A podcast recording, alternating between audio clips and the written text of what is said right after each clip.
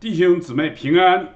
今天呢，我们继续来分享《活出使命的人生》系列第六讲：养育儿女，传承使命。那么，在我们讲以前呢，我们还是温习一下我们之前前五讲的内容。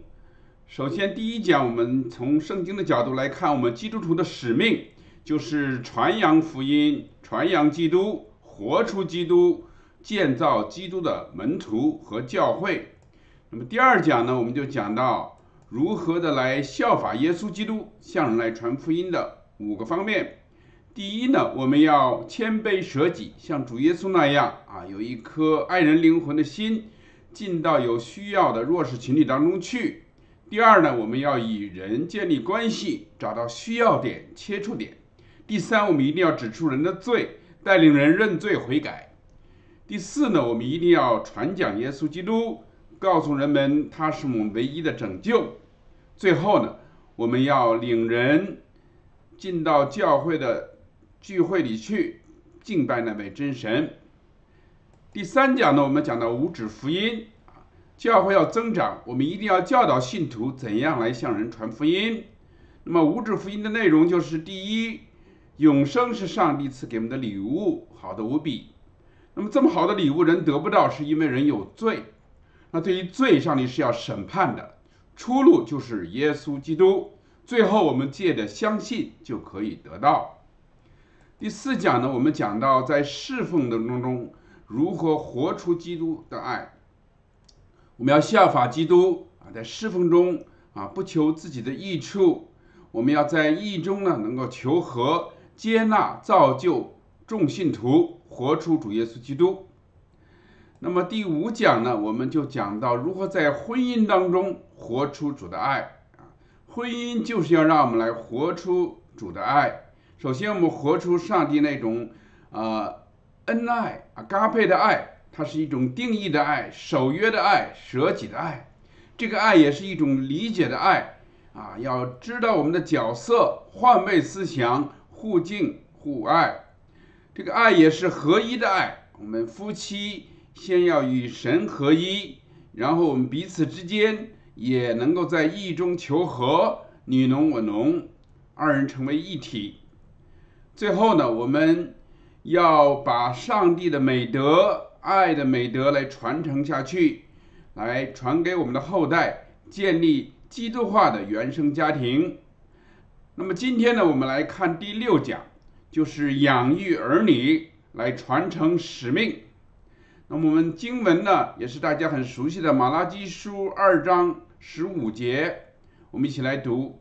虽然神有灵的余力，能造多人，他不是单造一人吗？为何只造一人呢？乃是他愿人得虔诚的后裔。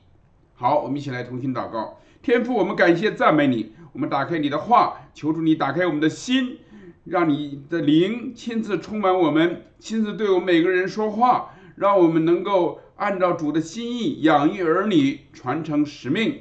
我们这样的恭敬仰望，是奉靠主耶稣基督名求，阿门。那么看到这里，圣经教导我们说啊，我们养育儿女啊，是要养育敬虔的后代啊，要把上帝的美德能够传承下去，遍满地面。在创世纪那里说，要生养众多。遍满地面！当我们人堕落以后呢，我们就把这个子女观呢也堕落了啊！我们认为呢，生养众多，遍满全地，好像就像动物那样繁殖后代啊，拼命的生，这样呢遍满世界各地啊。他们说兔子的繁殖力很强啊，他们一窝有的时候能下十五六只。好像我们人养育后代，就像动物那样，只是为了繁殖后代啊，只要是为了这个传宗接代而已啊。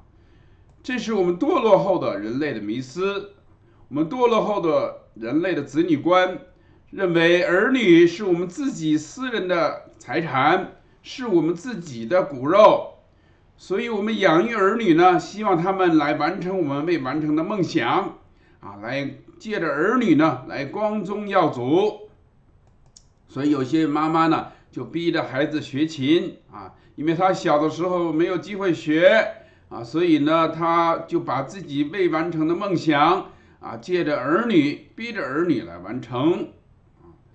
那么有一个父亲呢，他就是梦想着他就是要考入哈佛医学院，所以他就一生就是要考进哈佛医学院。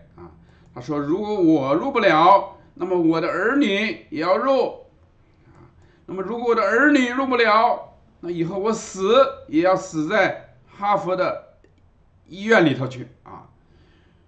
所以，我们这里看到我们的堕落的人啊，把儿女看作自己的私养私私人的财产啊。我们中国人说养儿怎么样，防老，但是现在。”啊，发现这个很多的儿女不孝啊，他们在父母快老的时候，他们就想要增加产、增遗产，所以闹得父母啊这个很惧怕。他们那个新名词就是养老啊，防儿。所以我们看到，当人类堕落以后啊，罪就一代一代的传下去了啊，正如罗马书。五章十二节那里说，就如罪是从一人入了世界，死又是从罪来的，于是死就临到众人，因为众人都犯了罪。对于罪啊，在出埃及那里说，耶和华万不以有罪的为不罪，必追讨他的罪，自父及子，直到三四代。啊，这是什么意思呢？这就是说，罪对我们的子女的影响，可能也会影响到三四代啊。我们看罪的后果，罪的对我们后代的影响是很大的啊。他们统计离婚子女的啊离婚率啊，当他们结婚以后，他们也重蹈覆辙啊，这样的率呢，离婚率也达到百分之九十，这是一种。恶性的循环，像那种生长在有家暴或者常常吵架的家庭，他们的子女结婚以后呢，有百分之九十也会重蹈覆辙，恶性的循环。所以我们看到罪啊，就这样一代一代的传下去啊，罪对我们的后代的影响是很重的。但是好消息就是，主耶稣基督在十字架上。断开了罪恶的锁链，断开了罪恶咒诅的锁链，啊！主耶稣在十字架上说：“父啊，赦免他们，因为他们所做的，他们不知道。”啊！主耶稣这样的宣告，就是断开了罪对我们人类的咒诅。我们可以靠着主耶稣基督，可以罪蒙赦免，咒诅蒙断开。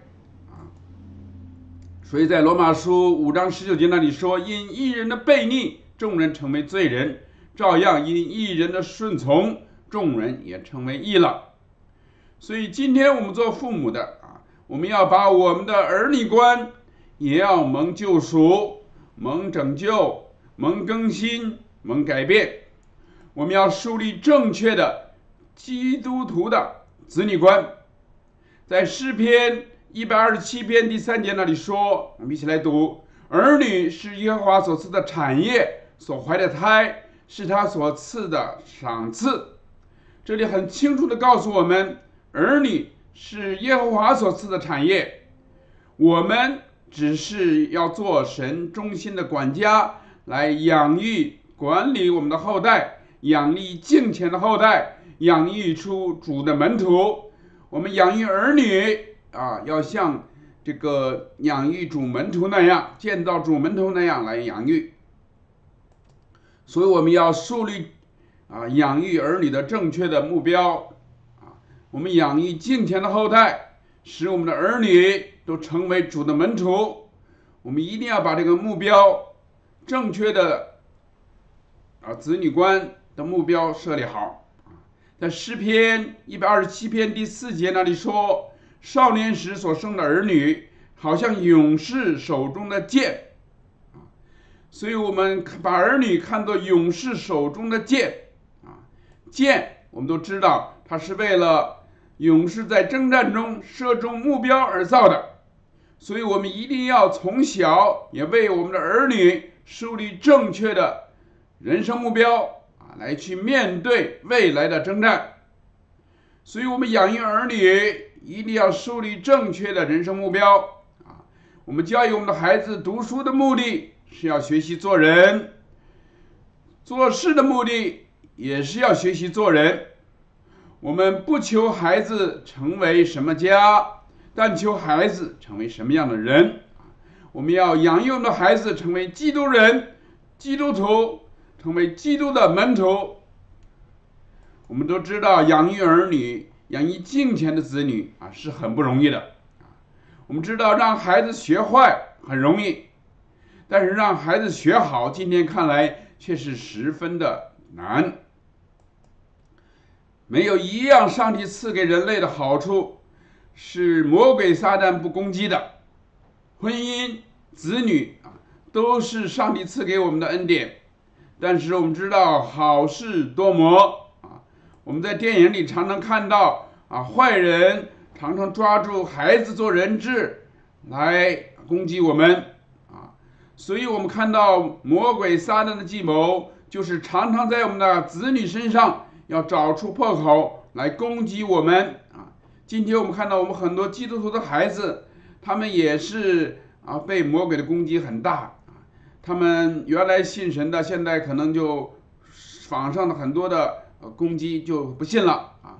上网玩游戏啊，成瘾，这真的是看到魔鬼撒旦的攻击，确实是很大的啊。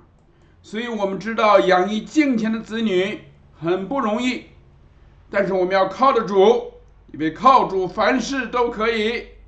在马可福音十章二十七节那里说，耶稣看着他们说：“在人是不能，在神却不然，因为神凡事都能。”阿门。那么如何来养育敬虔的后代呢？我们今天从圣经当中的教训与榜样来学习。首先，我们看到祭司以利的教训。以利他有两个儿子，但是他看重儿女，过于看重神。在撒母耳记上二章十二到十四节那里告诉我们，以利的两个儿子都是恶人，不认识耶和华。他们当众人来献祭的时候，他们就把众人献祭的肉啊。这个从锅里挑出来给自己肥自己，所以主耶和华就指出啊，他说：“我所吩咐在我所居的祭物，你们为何欠他？尊重你的儿子，过于尊重我，将我民以色列所献美好的祭物肥己呢？”所以，我们看到以利的教训就是，我们常常过于看重我们的儿子，过于看重啊神。所以，当孩子犯罪的时候啊，当他们不敬畏上帝的时候，我们一定要让他们认识到这是罪啊，需要悔改啊，要需要得到耶稣基督的拯救，不要纵容他们犯罪啊。宠坏他们。今天在中国，我们很多都是独生子女啊，所以他们就成了小皇帝啊。他们啊要什么我们就给什么，我们把他们宠坏了。而且他们从小就是不敬畏上帝啊，呃，犯罪啊，我们一定要点出来。其实玩游戏啊，沉沦于游戏就是一种罪啊。只是为了满足自己的喜好，满足自己的这个娱乐啊，而这个过于神啊，这个是罪来的啊，私欲就是罪根，所以我们一定要让我们的孩子知道，他们这样做是一种罪啊，需要悔改，需要耶稣基督的拯救。另外，我们从萨姆尔祭司萨姆尔来学习教训。撒母耳，我们都知道他是一个很伟大的先知祭司。但是他因为整天的忙于国家，他就没有时间来照顾他的家，所以小的时候就放松了对儿女的后天的教育。在萨母尔记上七章十五节那里说啊，萨母尔平生做以色列的士师啊，他每年巡行到伯特利、基甲、米斯巴，在这几处宣判以色列人，审判以色列，随后回到拉玛，因为他的家在那里啊，所以你看到萨母尔他很少能够回到家中。跟子女一起来啊教导他们，所以当萨母尔老年的时候，他的子女，他的两个儿，他的儿子啊，就不行他的道，贪图财力，收受贿赂，冤枉正直，所以这让我们学到一个很重要的教训啊。就是我们应该趁着孩子年幼的时候，要多花时间与他们在一起，让他们敬畏上帝，要打好属灵的根基。诗篇那里说：“根基若损坏，一人还能做什么呢？”所以，我们一定要在小的时候啊，打好信仰的根基，叫他们从小来敬畏上帝。在箴言书二十二章第六节那里说。教养孩童，使他走当行的道，就是到老他也不偏离。原文到老不是说到了老的时候啊，而是说当他们有一天长大成人，走向社会的时候，他们也不会偏离。所以，我们一定要在孩子小的时候啊，犹太人认为十三岁以前来教养他们是很重要的。十三岁以后呢，他们就是成年了，他们就要开始走向社会了啊。所以从小教育孩童，他们走正路啊。所以到到老有一天，他们走向社会，长大的时候，他们就不会摇摆，不会偏离。我们都知道啊，何仲科、苏飞云医师夫妇的见证啊。他们两个都是很敬虔的啊，医师，他们有养育四个孩子啊，在孩子还没有出生的时候，在母腹的时候，他们就为他们祷告啊。当孩子出生以后，孩子在吃奶的时候，他们就一边读圣经，一边的喂奶啊。所以他们的家庭从小就有家庭的祭坛，家庭的读经啊，所以这个四个孩子就有很好的根基。他们不光品学兼优啊，成绩优秀，而且也是敬畏神啊，都走向了侍奉神的道路。感谢赞美主。所以我们一定要教育孩子啊，从小敬畏上帝。在《申命记》六章二节那里说：“好叫你和你子子孙孙一生敬畏耶和华你的神。”第三，我们来看到在圣经当中。提摩太的外祖母和他母亲的榜样，在提摩太后书那里告诉我们啊，提摩太的母亲和他的外祖母啊，从小啊，在在提摩太小的时候啊，他们就把信仰的根基深深的扎在他们心中啊，让他从小啊敬畏上帝，读神的话语，打好了信仰的根基。所以我们一定要在孩子小的时候啊，就牢记遵守主的话。所以在《生命记》那里头就很神很啊郑重的来教育这个以色列人啊，说你要殷勤的教训你的儿女，无论你坐在家里、行在路上、躺下起来，都要谈论，也要系在手上为记号，戴在额上为经文。所以你看，犹太人 他们很多年轻人呐，他们的头上都有一个戴着一个小帽啊，这个盒子啊，这个盒子就是经文啊，在手臂上呢也有一个盒啊啊，绑在那里的也是经文。所以他们从他们就教育孩子五岁啊，犹太人的孩子五岁就要开始背摩西五经。如果到孩子长到十岁，能够把摩西五经都背下来的啊，他们就开始培养他来做拉比。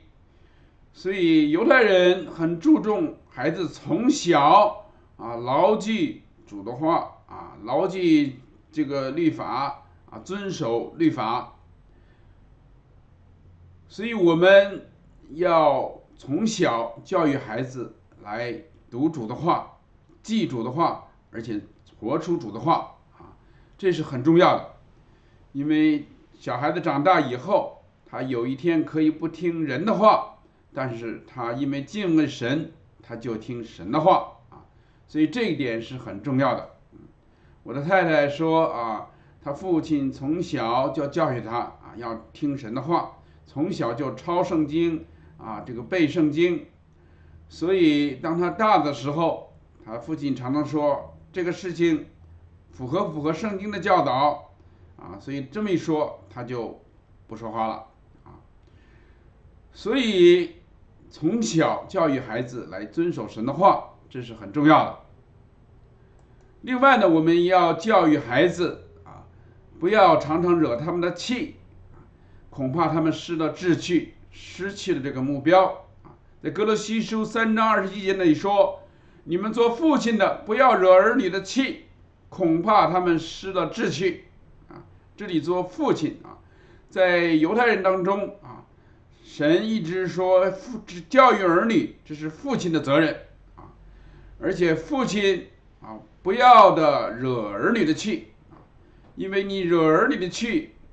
恐怕他们就失去了这个目标和志向了。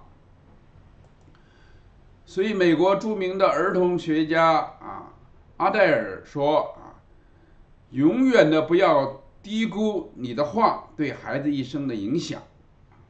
所以，他们统计在家里经常被父母责骂的孩子，会出现性格的缺陷，他们的几率是很大的啊。有百分之二十五点七的孩子他们会自卑、忧郁啊，有百分之二十二点一的孩子他们变得冷酷，有百分之五十六点五的孩子他们会经常的很暴躁，所以我们来看惹孩子生气的七个因素。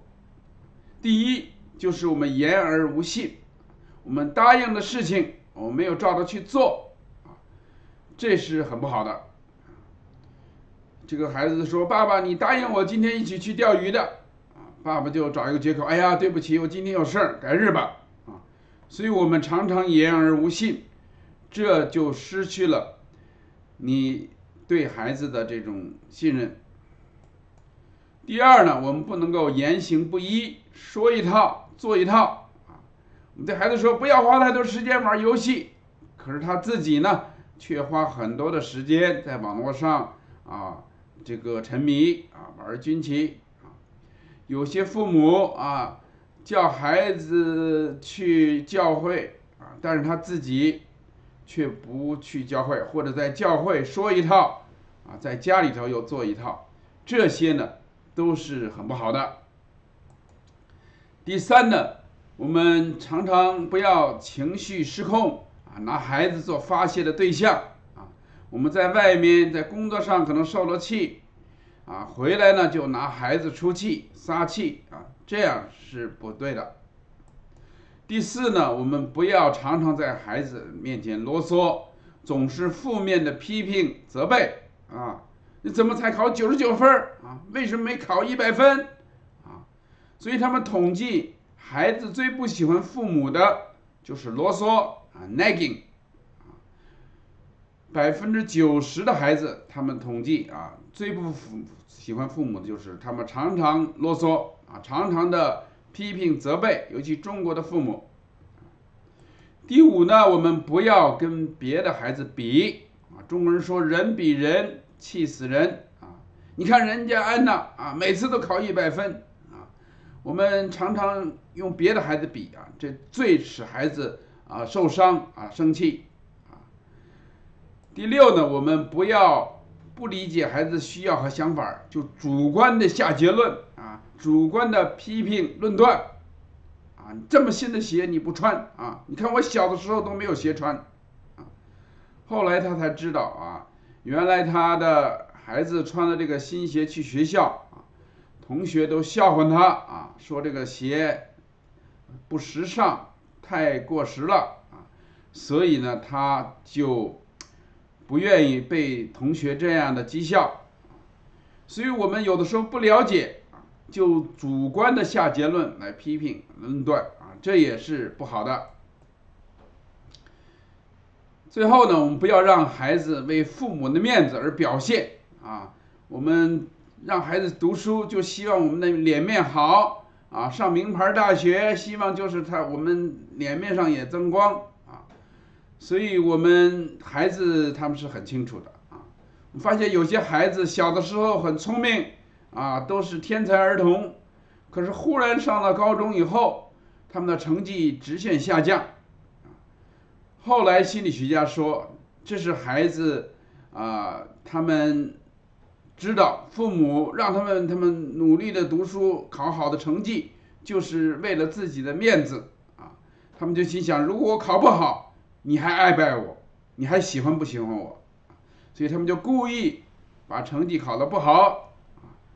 所以，我们不要只是让孩子做自己的脸面啊，为了面子来管教孩子，这是不对的。另外呢，我们要孩子树立好的榜样啊。中国人说身教重于言教，中国人说富不过三代啊。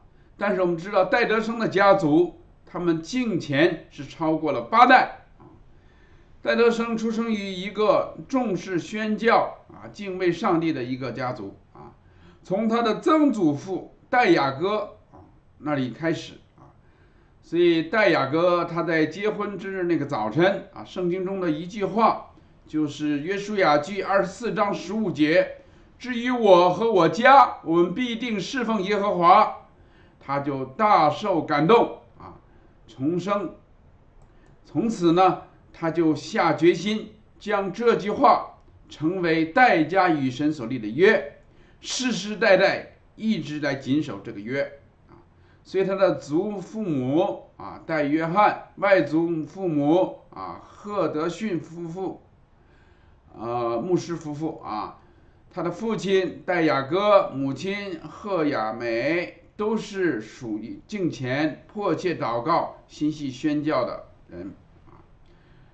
那么戴德生他出生在这样一个重视生命属灵传承的家庭，啊，所以他很早就确定了自己献身于宣教、广传福音的心志，啊，他在一八五四年，他在二十二岁的时候就去中国宣教，自此以后直到如今，啊，连续五代在中国来宣教。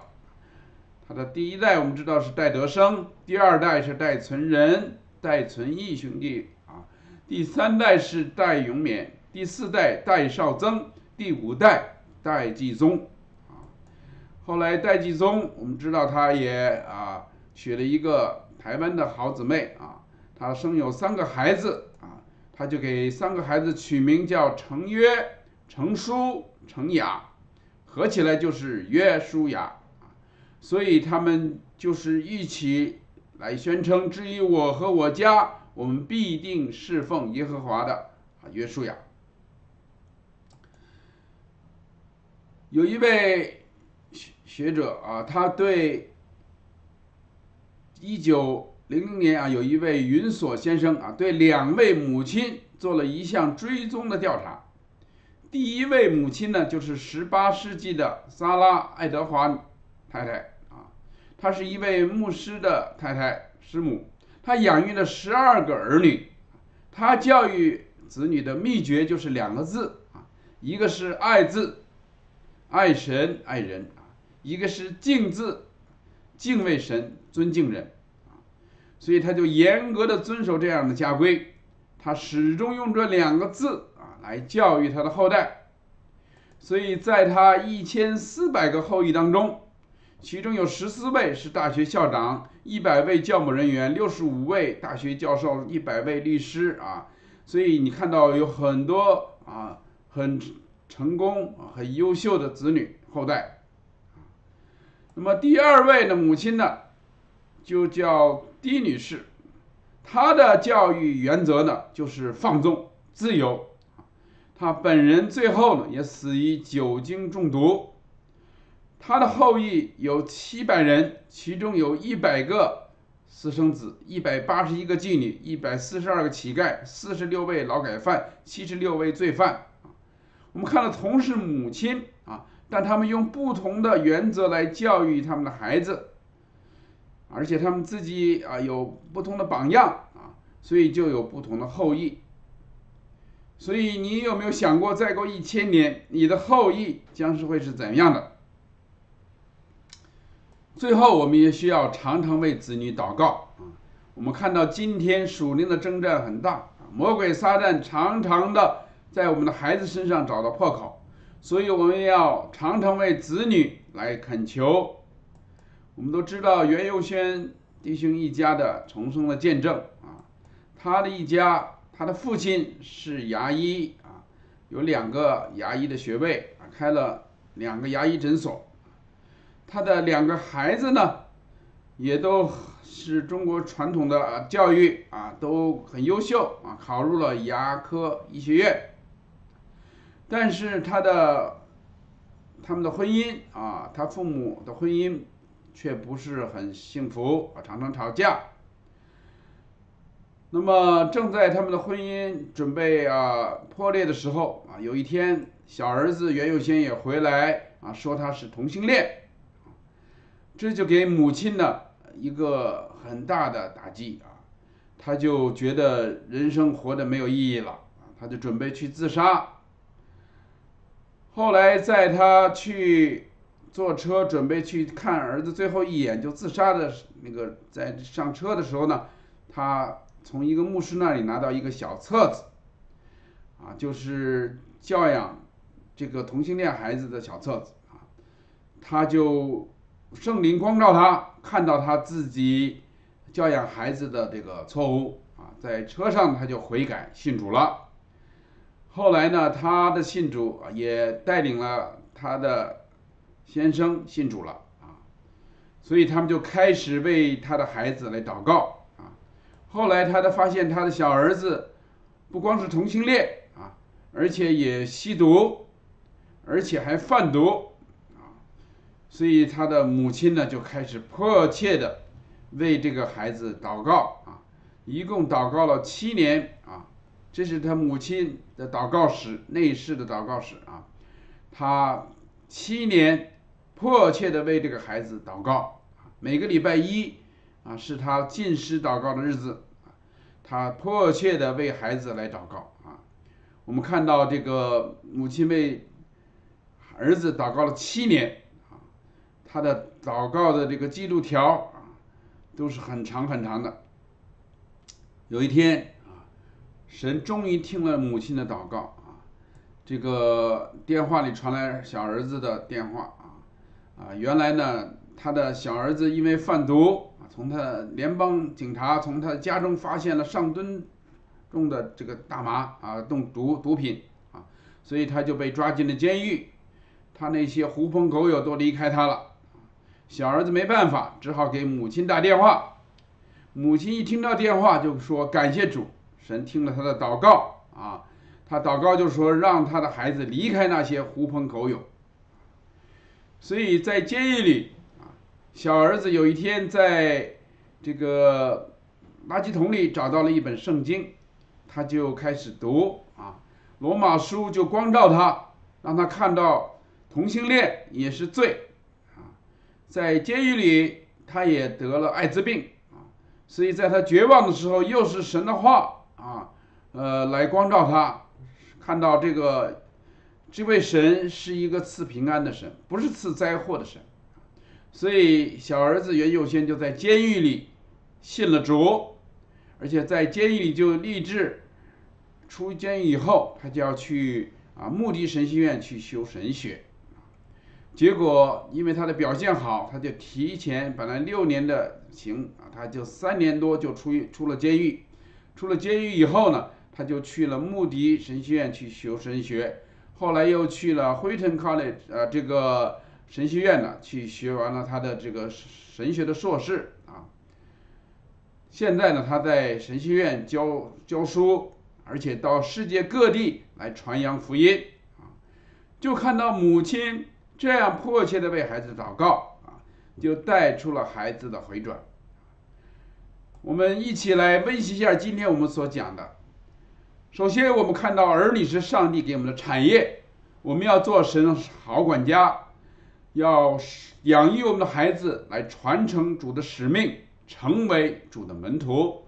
我们要养育孩子成为敬虔的后代，让他们从小敬畏上帝，从小牢记主的话，并遵守主的话。我们不要惹孩子生气。啊，免得他们失去了志气。我们要为我们的孩子树立好的榜样，啊，使他使主的使命能够借着我们的身教，能够一代一代的传承下去。我们要常常为子女祷告，看到在这个幕后的时代，属灵的征战是何等的激烈啊！